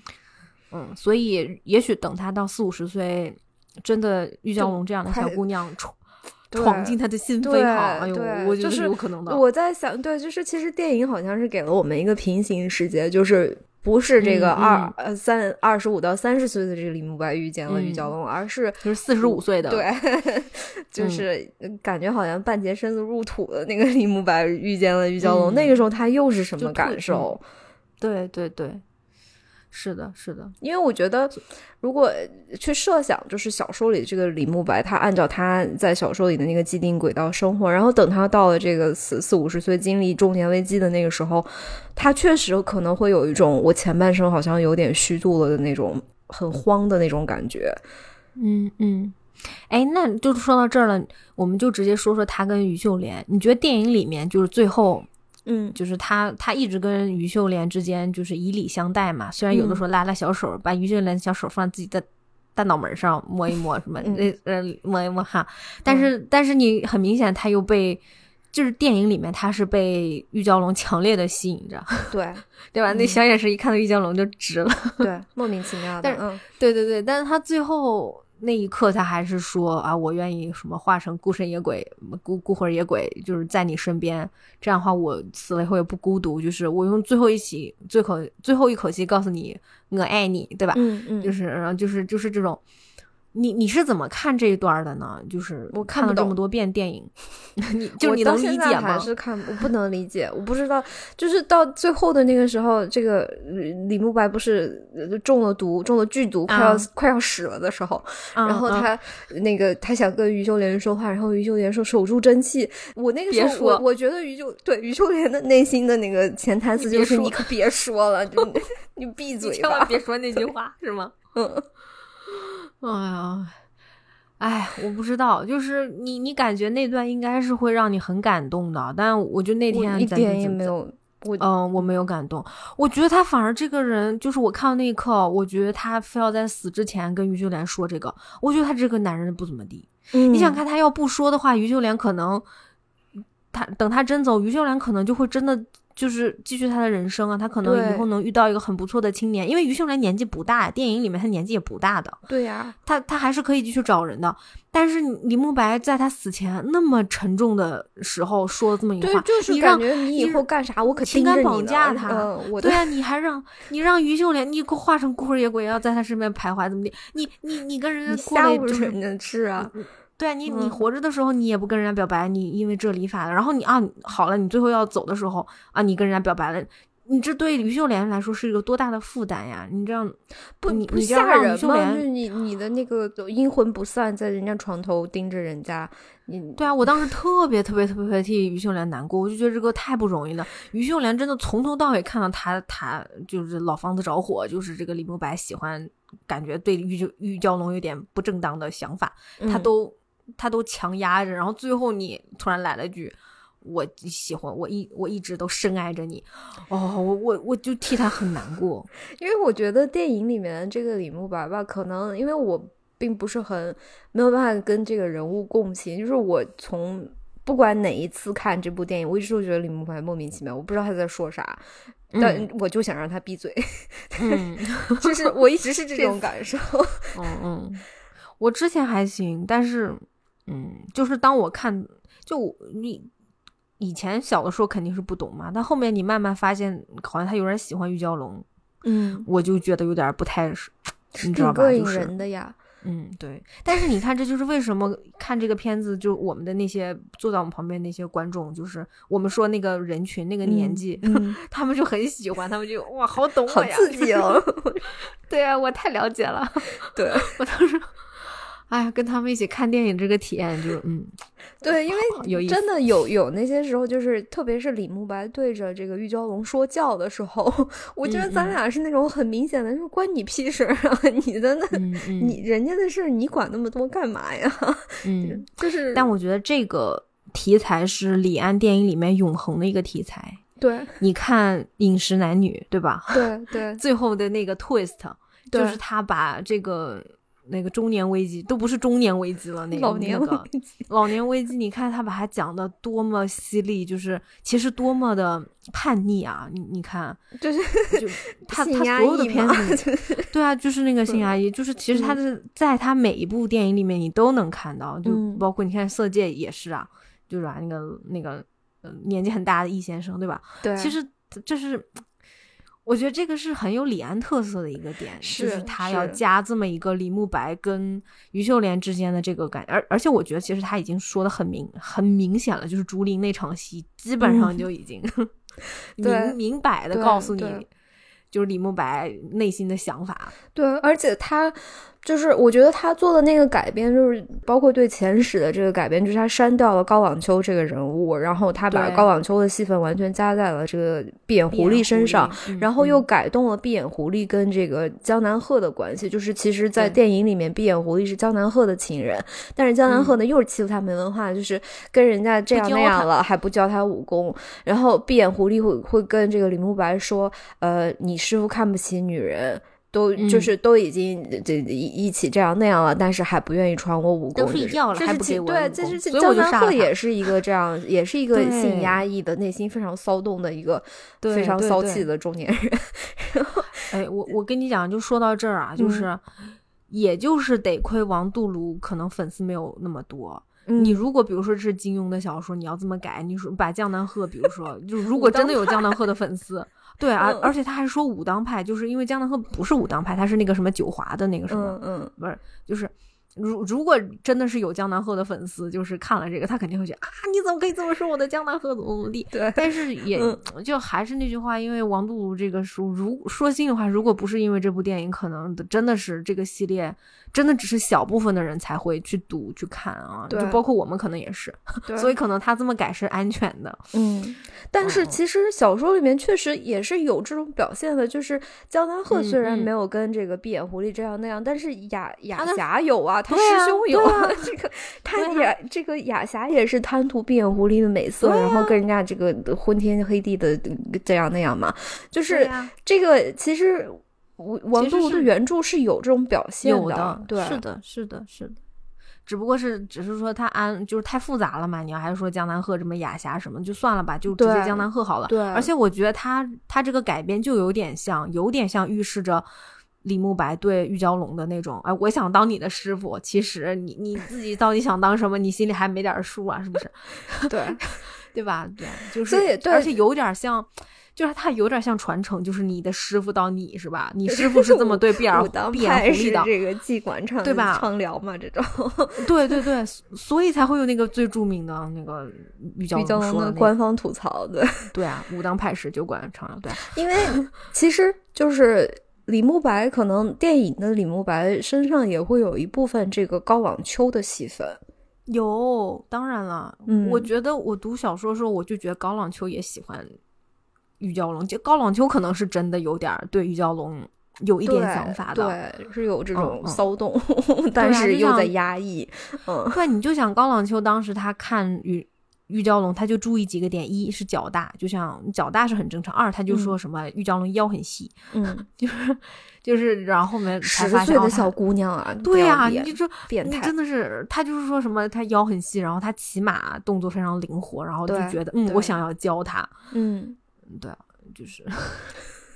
所以后面你说，其实后面玉娇龙有说过嘛？他说他恨，就如果说都怪高朗秋，如果他不是他教我武功，我也不会，我这颗种子也不会发芽，是不是？我也不知道我这么厉害，对我也不会去偷书，我也不会去见到罗小虎，我也不会有这样，我可能那个能看到那个什么鲁君佩也就凑合嫁了，无所谓了，我我就不会这么多烦恼了。对，怪谁都怪那个师傅，因为他就是我，他他是觉得我哪怕生气，那我也是忍着过了。但我现在有这一身的本事，我还能受这种气吗？对呀。我肯定就没有办法这么过下去了嘛？那不都怪你吗？让我打开一扇门，结果这可好，等等等，可能就是人到了那个中年危机的那个时候，就意识到我已经老了，我开始走下坡路的那个时候，我觉得人肯定是会对这种年轻的、旺盛的、充满生命力，甚至带有野心的这种。人你会被他们吸引，但是这个肯定不是真正的很纯粹的感情，这个当中是有欲望的成分是居多的，肯定的。对，就是可能高朗小说里的高朗秋跟玉娇龙的关系，跟电影里面这个李慕白和玉娇龙的关系，可能都是在反映这一面。我同意。就如果说这些人都是被欲望驱使，你看玉娇龙绝对的被欲望驱使的人，嗯嗯，李慕白。小说里面，反正就是之前说之前那两本小说绝对是被欲望驱使的，只不过目前他年纪还比较小，还就能压抑住。对，然后罗小虎，哎，你就别提了。其实罗小虎也是一个，就是就是行走荷尔蒙，就是，但是原著里就是原著里他很可爱，他是一个恋爱脑。但是就是他是他是那种躯体是行走的荷尔蒙，但是纯粹的恋爱脑。他就是觉得那个玉娇龙好看，他就他经常骂玉娇龙，你知道吗？就不是真的是骂，他就是会怪自己说都怪这个女的，对，都勾引我，怎么要不是那什么，又要不是你那么漂亮，武功那么高强，人又那么聪明，我不然我就害在你手上。对啊，我好好当我的大道多好，我这辈子多好。哎呀，谁叫她太漂亮了？对，她特别叫她设实诚，你知道吗？她就是他他说我认了，因为小说里面就是罗小虎还有这个这个父母的仇啊，然后他还有这个失散的兄弟姐妹啊，就是他其实身世非常的复杂，有很多事儿，但是他完全不在乎他弟弟被人杀了，他的妹妹流这个流落到这里那里，然后还要去报父母的仇，他一心就琢磨绿 蛟龙的事儿。我觉得他特逗，就是当他他他是说，其实后面那个玉娇龙老是不见他，他也就算了，嗯，但是他不是那个时候真的去闹那个现场嘛，嗯，其实他后面说了，他他打劫不完全是为了玉娇龙，主要是他因为他觉得他嫁玉娇龙要嫁给那个鲁君佩，他可真生气，他说，如果你鲁君佩就是可能大你要长得帅点什么，我就认了，结果你那个黑鸟样，我真的是受不了，我一定要把你杀了，然后。他就要去打那个他那个什么黑舅老爷，就特别逗，我就我就觉得他那个就真的就是行走荷尔蒙啊，他就是小说里面的罗小虎算是一个有勇有谋的人，他还啊，他他就最后玩的那一手 绑架鲁君佩，其实还挺漂亮，好厉害，对，然后对，他其实是解围了，对，其实他他不像电影里面那么二，但是 但是确实特别特别的恋爱脑。对，他是那种，他就是一个被欲望驱使的，就是对对对。对啊，我觉得小说里面吴小罗小虎各方面其实是其实是很优秀的，只不过你你怎么让人家当官？人家是大盗哎，你让人家。直接就是凭空当官吗？那他得花多少钱买官都买不到啊！天谴他是跨不过去的，这个是的，是的，对，是的。要不是因为他真的就是喜欢玉娇龙长得漂亮、武功高，他真的不会，他早就不干了。对，他自己也经常说说，我我早就不想干了。但是他是强盗，我是小姐，是吧？但是啊，不是，呃，对，我是强盗，他是小姐，对吧？但是对，但是被他的美色迷惑。对对，我觉得他就也是被欲望驱使的，然后。可你可能说唯一没怎么被欲望驱使的，我觉得还是于秀莲吧，因为她真的是一个，不管是小说还是电影里面，都是一个很安分守己。就虽然她是江湖儿女，但是她非常的，嗯，安分守己。就是她，她其实没有做很越界的事情，就是不管对李慕白还是，嗯，对玉娇龙，就是她。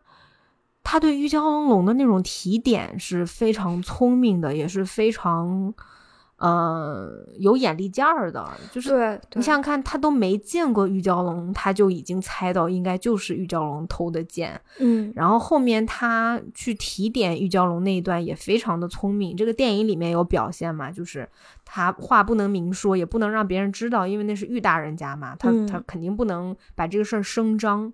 所以我觉得他做的是非常聪明的，而且还通过这个事情跟玉娇龙成了朋友。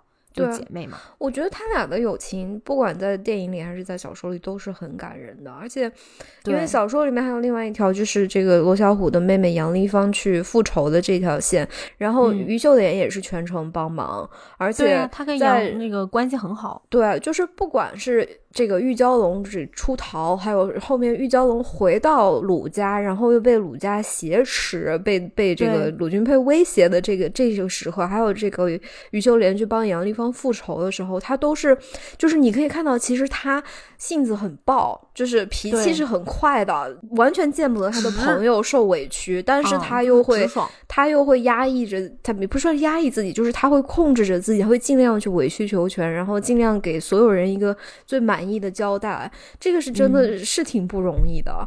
嗯，对对，是的。他是一个很像薛宝钗的人，对对，就是这个这些人里面的大家长，这些人里面的主心骨，就是都在特别闹的时候，他。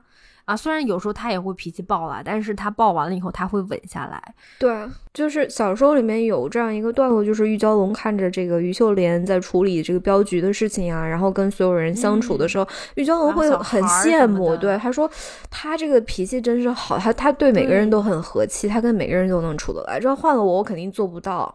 他也知道于秀莲有于秀莲的脾气，但他就知道，就是他看到了于秀莲为了怎么说，就是为了维系。这个环境的稳定做出了多么大的努力，嗯嗯嗯，而且我觉得也其实也不全是一种委屈，我觉得于秀莲其实她是很可爱的，对，就是因为之前呃。其实于秀兰过得很苦了，她是镖局的那个独生女嘛，她她爸她她没有兄弟，她没有兄弟，所以当她爸爸去世了以后，她只能一个人硬着头皮接了镖局。当时她才真的十几岁，不二十岁，就是非常年轻，一个小姑娘去当镖局的老大。然后那个时候，就是她爸爸把她托付给了呃李慕白，所以当时她李慕白一看到她就是。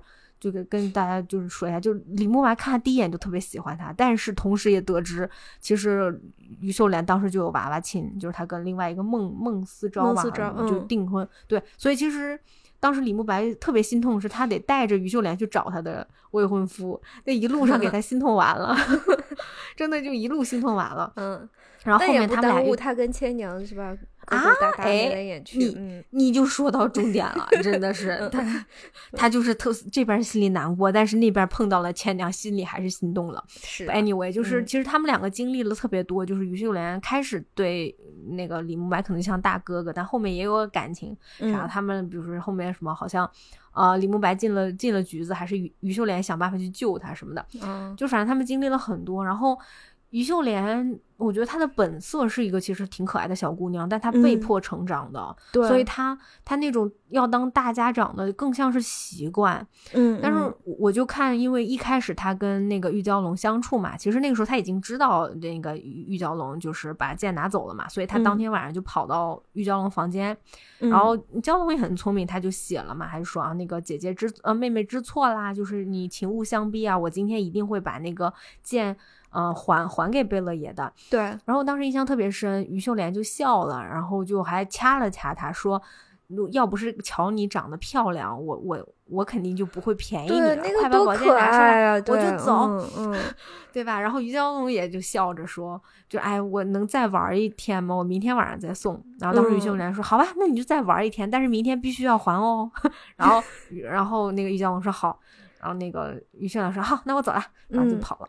其实她还是小女孩儿，对啊。然后她回去跟那个刘太保说：“啊，这个道歉的人知道错啦，那个他，对他明天就回来，我我明天会还回去。”然后刘太保还生气，这个于秀莲，然后刘太保就说：“这个贼，对对，就怎么包庇这个贼？”然后后面当那个刘太保真的知道是玉家大小姐以后，他想：“妈呀，怪不得于秀莲不告诉我呢。对，这这我知道还不如不知道呢。所以其实你把于秀莲的可爱，然后又明事理的这一面，其实。都写出来了，他是一个非常有魅力的人。你要问我，就是你这书里面，你最想跟谁当朋友？我绝对是选于秀莲。你我不可能会选择玉娇龙的，从各个方面打我。嗯，对啊，他一下把你给就是真的削两半了都有可能。但是就是于秀莲，他不会发无缘无故的火，他是一个讲理的人。但是但是到了那个就是后面玉娇龙回到了鲁家，然后大家都在。猜到底是怎么回事？因为实在是见不着人，然后他们终于见到人，对，就发现其实他是被软禁，然后这个鲁家的下人在监视他。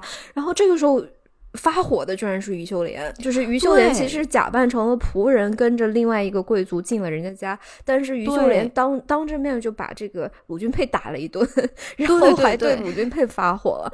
就是你，他他那个脾气是在那儿的，他对他对于秀莲也是真正的关心的。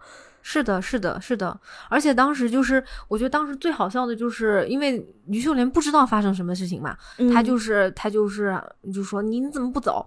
然后当时于因为没办法，于于娇龙已经跟他们画押了，就是他他他们全家的把柄都在鲁家，所以他只能就是乖乖在那儿待着。所以于娇龙当时说：“啊，你别管了，你这这这这不弄不了。”然后当时于秀龙还特别生气，就就回去想说：“我原先还高看这小姑娘一眼，没想到她也不是，就是她也没没种，就大概是那个，就是那时候你。”你觉得她真的就是大家长，就是你那时候知道于秀莲就是一个江湖儿女，是一个侠女啊，就是路见不平拔刀相助。因为她之前还在劝玉娇龙，你要不就回去过日子嘛，你都跟人结婚了。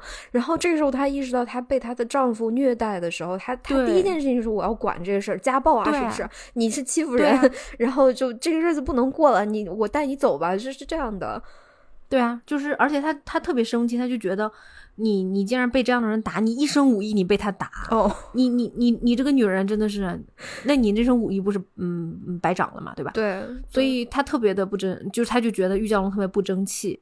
然后之后因为不是有一个人假扮了于秀莲嘛，就是然后玉娇龙误会了，你看玉娇龙那个暴脾气也是，就是。他问也不问，想也不想，拿把刀就是要去杀于秀莲，说你这个坏蛋是吧？你表面上跟我当姐妹，其实你你杀了我，这这这，你就这么背叛我，怎么怎么地？然后那个时候于秀莲那个脾气也上来，说啊，我对你这么好，你我什么事不是我帮你想的？你可那两天他还在他还在想办法救于娇龙，对，救出鲁家的，对对啊对啊对啊，就是因为小小的一个计谋，结果就是。嗯，就就是把他们两个的情谊全部都给打散了，然后就那一刻，你觉得他们俩就是其实是一类人，就是火爆脾气，都是直来直去的。只不过只不过于秀莲比他确实多了很多，就是社会经验吧。对对，因为可能于秀莲的成长是很快的，她在短时间内就变成了一个更成熟的人。而其实这整本书其实就是玉娇龙在经历这种成长，他在最后的最后才终于。好像慢慢的于秀莲化了，对，有那么一点，就是他他其实不像原来那么那么不稳定、不受控了。对对，是的，是的。因为第五本书嘛是讲玉娇龙儿子女儿的故事，就是那个铁铁骑还铁骑啊，银屏，铁骑银屏，嗯，其实很惨的。玉娇龙后面一个大小姐，我看了第一章，哇塞，她好惨啊！她在大雪天就是一个人去在农夫家生孩子，刚生出来的儿子被人家拿走调包了。她一代女侠哦，一个提督大人的女儿，就是一代女侠也要坐月子，不是啊，她。她的一代女侠，她生下的儿子就被几个农夫就调包抱走了。对呀，看怎么刚生下的孩子怎么变这么大，而且刚生的男孩变了一个女孩，就是 就是特别惨的。他就是他最终还是过了于秀莲的那条那个路，可能还不如于秀莲了。不如，因为他其实差不多算是当强盗了嘛。对 对对，于秀莲是镖局的，人家正儿八经，人家江湖儿女，但是人家是有正经工作的。嗯。但是他确实是成熟了，就是因为我记我我记得我看过《铁骑银屏》的前面几章，就是在那个孩发现孩子被调包，然后整个人就是身体和精神都非常脆弱的时候，他不像 在这个卧虎藏龙里面那么暴躁，他反而是对他他冷静下来，然后他想了办法，而且他其实这个女女孩是等于说是他当自己的孩子养大的嘛，对对对。后来他也找到他儿子了嘛？对，我觉得要是十六岁的玉娇龙，搞不好会把气撒在这个女儿身上。但是那个时候玉娇龙其实真的，我觉得他是成熟了。嗯，可能也是生过孩子了，就是他有母性吧。因为那小女孩在哭，他也舍不得。对对，嗯，整体来说，你还是更喜欢小说里的玉娇龙吗？就更丰富一点吗？对，我觉得，我觉得电影拍的很好，很好，就是这个改编是。很完美的，非常好，对对，非常好。而且其实我觉得很适合，我真的觉得章子怡是适合演那个，就是电影的玉娇龙，对对对，电影的那个，就是他把一部分玉娇龙小说里面那个那个野心啊，那个冲劲儿，他真的是演出来了。嗯嗯，只是可能电影的篇幅就那么多，你没办法让他对小说是一个多面嘛，更完整的人物，但是电影真的确实是。把它的精华都表现出来了，对对，是的，是的。我之前不是嗯读这个书里面，我还不是特别喜欢于秀莲什么的，嗯。但我现在觉得，其实你要真说这个改编的话，我觉得真的是最符合原著，然后也最符合我内心那个模样的，还真的就是杨紫琼扮演的这个于秀莲。嗯，聪明、大度、有义气，嗯啊，有人缘，就是对对对。非常非常完美，就是他真的是把小说里面那个于秀莲扮演出来，而且还给了他一个苦情的这种，对。一一个层次，就是三十岁的于秀莲的这个对三十岁状态，对。对对，就是确实我对小说的改编非常非常的满意，除了口音，所有的东西我都很满意，对。对对，口音是因为当时嗯李安导演比较坚持要讲这种北方话的嘛。嗯，但是也没讲出来，反正。是 是，嗯，好看，真的还是好好看呀，嗯，常看常新，对，嗯嗯，看了小说以后，依旧很喜欢电影，就是相辅相成。我觉得电影是非常非常非常非常棒的改编，就又增加了很多不同的呃角度，就比如说我们刚才说的中年危机那个，其实那个是很，我觉得很多人会很有共鸣，就是。是会读得出来的，而且会有很很有感触的。对，嗯嗯嗯，我们吐槽并不是说那什么，我们吐槽真的就只是那个随意吐槽一下，但他真的是改的很好的。对，他是改的也很好，演的也很好，就是演的很好。对，对对对，我们真的就是嗯 嗯，单纯从从我们的角度稍微吐槽，不是说他做的不好。对，对对，然后我觉得演员真的也都。还是很不错，就是虽然张震的那个罗小虎有点傻里傻气的，但他还是帅的，就是很帅的。我觉得白也挺帅的。就是张震，我我首先我非常非常喜欢张震啊，但是 因为他那口音不是全程不对嘛，对啊，但是他就他有一个词说的特别特别的准确，就是他说妈妈，嗯，就是那个新疆口音，新疆人，新疆口音说第二个妈的时候也是医生。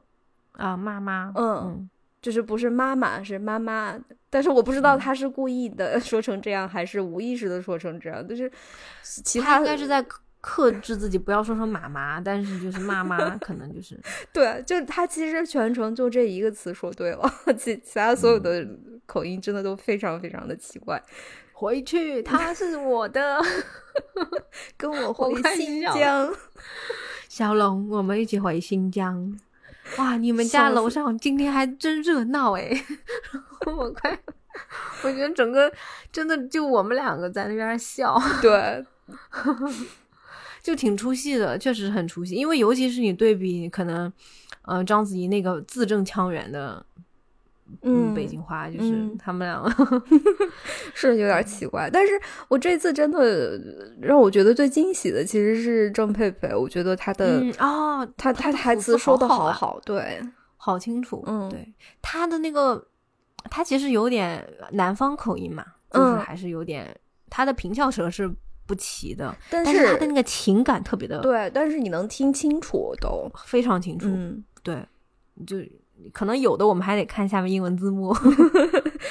哎，但其实我觉得几位老演员真的都很棒，就比如说演贝勒爷的那个朗雄嘛，对对，就是就是那个叫那对。就是那非常清楚，就是是太清楚了。那个其实几位年纪大一点的，包括演那个玉玉大人的那个那位演员，嗯，他也是讲的好清楚啊。嗯，就是这个阵容还是还是很好看，真的很棒。对，对对对对。然后哎呀，章子怡还有那个杨紫琼，真的太美了，就是每一帧都美，就是包括郑佩佩，就是真的是三代打女她们的那个美。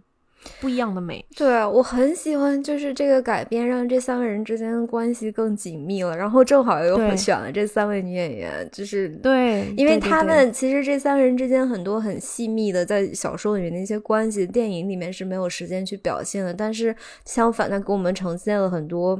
特别有张力的打戏，然后包括把这个闭眼狐狸跟玉娇龙之间的关系改的特别的微妙，就是嗯嗯这这然后这这三个人演的又特别的好，嗯，因为你想想闭眼狐狸最后是想杀他徒弟的，当然他可能也想杀呃李慕白，但他真正的目标是是嗯。玉娇龙，但是他也承认玉娇龙是他的爱，是他唯一的亲人，是他最挂念的人。但是他又最恨的就是玉娇龙，觉得这孩子太毒了。这个多好，这个改的多好，嗯，演的也特别的好。对啊，那你你想想看，其实于秀莲跟玉娇龙何尝不是呢？于秀莲照理说现在应该非常恨玉娇龙啊，他嗯，他杀了他他喜欢的。算是吧，他害死了李慕白，但是他在最后一刻还是能很得体的说：“你要回去，你去找小虎，对你去做你自己，对你去这边这边我来处理了，就是这是我的世界了，你你你去走你的路吧。”还是喜欢这个电影和书都我都很喜欢。对对，哎，但是因为这次也是就是读王王杜庐老先生的这个这个作品嘛，嗯，确实还是挺不一样的。就是因为我我之前不是很知道啊，就是我我查了一下，我才发现就是王王杜庐老先生最早是写言情小说的，他这个他是开创了这个侠情小说的这个 这个先对对对对对这个类型其实是他创造的。对的，对的，所以其实他的小他的呃作品里面情感是情感部分其实是远远大于武侠这部分，就是他也会描写招式啊怎么样，但是其实他。就是不像我们看的其他言情小不是武侠小说，那就这个招式叫什么什么，就是他会很细的描写。其实对他写的是很抽象，但是我觉得他的画他的文字是很有画面感的。对对对，而且他的情绪是非常准的，就是每个人这个时候的什么想法呀，然后他他的那个情感是非常充沛的，这个是确实是嗯。其他的几位啊，当然金庸老先生那个情感，也也非相当充沛。对，但是我觉得王杜庐老先生很会写女性。对对，他对他对女性，他笔下的这些女性人物是有着一种非常深切的同情，然后他看到了女性的难处，看到了对女性要经历的那些就是很很微妙或者很独特的体验，然后他把他们全都写出来了。对对，而且我特别喜欢，就是他塑造玉娇龙这样一个很复杂的、不讨喜的、非常非常拧巴的女主角。对，就是这个是你比如说我们在金庸老先生的作品里面的女主角都是 漂亮与温顺的，对，不可。不可能有这样事这么事儿的一个女的，嗯，当女主角。这个肯定是在金庸小说里肯定是个反派，然后到最后会降智，然后被主角被男主角打死的那种。对对，就是你多美，可能就像马夫人那样，最后被囊成那个筛子，然后放蜂蜜。嗯，对，就是这样子的人呢。就是你可能很难想象，这这部作品什么是三一年吗？还是几几年？是应该是三几年的对作品，然后请写了这么一位。你觉得特别不讨喜的人是女主角，嗯，然后我是我，我觉得其实是非常让我感动的，真的，我也觉得，嗯嗯。嗯嗯嗯嗯，就是出于这个，嗯，都真的很想谢谢他，嗯，而且他对每一个小人物其实都倾注了很多的情感，对对对对，就包括你比如说闭眼狐狸这个角色，我觉得他也真的写的很好，就是你想一个大反派啊，对，一个非常讨人厌，不是一个。跟人家结假结婚三次，就只为了学武功的这么一个，嗯，一个野心勃勃的这个私德不 不不太检点的，对，然后靠出卖身体去换取这个自己想要去实现想要实现的目标，这样一个人，但是他又他也有情感，他也你他也会心软，他也有他善良的那一面。然后他也有他，他也有他的恐惧，对对，就是这样。他所有的这个女性角色其实都是很复杂的，对对对，这个是我觉得最精彩的一点。就是反而我是觉得他几位男性角色没有给我特别强的。印象就是，我觉得每本就是包括他他写江南鹤到后面李慕白，我真的觉得是差不多的人，就是都是一样的冲劲儿，就是一言不合一言不合就要嗯开打，就那种。但是女性角色，我觉得他很出色的一点是他的这个，他没有写过一个 underdog 变成大英雄的那种。男孩梦的那其实其实那个江江南鹤的故事算是是吗？就是嗯对，但是但是那个过程我跟你说也是充满了血与泪的，就是就你比如说你看郭靖，你一看就知道他是二对对一定会成的，就是成大器者，他具备了成大器者的一切要素。但我跟你说，江南鹤都江南鹤他小小名江江小鹤，我看了那本书嘛，嗯，一点都一点都没有主角像的一个人，又拼。然后又有的时候冲动没脑子，然后就是直接不撞南墙不死心，你就觉得这个这个这样的男这样的角色，如果在金庸小说里面，那早出场两两章都不到就会死的人。但是你看这个小男孩跌跌撞撞，他就不服输，就是那个血气方刚那个劲儿啊，就跟你硬闯。然后闯到后面，他成为了一代大侠，但他其实也没也还好了。等他四等他年纪很大的时候，等他的那个徒弟李慕白出事，他还得出来帮他收拾 收拾烂摊子，就是很真实嘛？对，这个很真实，一点都不理想化嘛？对对对，是的。而且他的就是你看他写的很多，因为嗯，可能都是什么清朝，大概都是清朝那段时间吧，那个明末清初可能那段，嗯。然后他写了很多中国北方的一些故事，比如说他们都会去陕西啊，什么河南啊，就是呃走镖局这种东西，嗯，就是非常有古典小说、古典武侠小说的那种感觉。就是这些人不是什么在天上飞来飞去，他们真的就是什么镖局啊啊，给人赶场子的。在《卧虎藏龙》里面，一开始这个玉娇龙他们最早是在北京城嘛，他对那个北京北京城的街道描写，街上那小乞丐啊，那小混混啊，然后到了对，然后到了这个新疆讲这个玉娇龙的成长，切莫是什么样的，然后那个呃草原是什么样，对，然后在这个中间的戈壁滩又是什么样，然后又又会说到这个什么陕甘来的菜酒啊，然后这个于秀莲住在巨鹿吧，然后这个李慕白从哪里？来，像就，然后到这个到后面，他们在京郊干这个干那个，就是他他每一个环境都写的特别的细致，然后，但是但是很很准确的，我感觉好像这位作者就是走过了很多地方，然后他好像每一个地方都写的非常的有感情。嗯嗯嗯，是的，是的，他特别真实一点，就是他比如说会说这个人他是在哪一个，比如说哪个镇哪个县有名的，比如说他是在这个地方走镖的，那其他人来这都要去拜他，就是他把这种江湖义气，还有江湖中的一些规则，或者你说可以说潜规则，他都说的特别的明白。对，然后这个我觉得好像是我之前没有怎么看到过的。嗯。就这种宏观，但是又很细致的这种感觉，那个对的，你会一下进入到这个世界里面，然后你很很容易，你就会明白哦，这个世界是怎么回事儿。然后他给了你一个很大的视角的，就是每一个人他他在这个世界当中的位置，他现在经历什么样的。像这个小说里面的那种季节的变化，然后这个环境当中季就会怎么受到季节变化的影响，然后同同时这种这种细致的这个景观又会怎么去影响人物的心情，人物在这个时候在经历什么样的事情，然后他的心境发生了什么样的变化，其实它都是嵌套在一起的。是的，是的，是的。很不一样的好看，就是如果我们只习惯了看一个作者的，就像我们之前说，我们太习惯看金庸老先生，呃，那种精彩的演绎的话，好像再看一个别的，会发现好，大家真的不一样，对，就很有意思，对，嗯嗯，我们之后还会呃再选择其他我们感兴趣的武侠小说，配合着。嗯，影视作品聊吧。嗯嗯，希望大家觉得能学到很多。嗯，真的就是换换一个换一个口味，真的很有意思。对对对对，是。然后可能之后再还会调回去，觉得哎还不错。对，就是再看看金庸。嗯，对对对，好吧，行了，那我们就下期再见吧。嗯，感谢收听，拜拜，拜拜。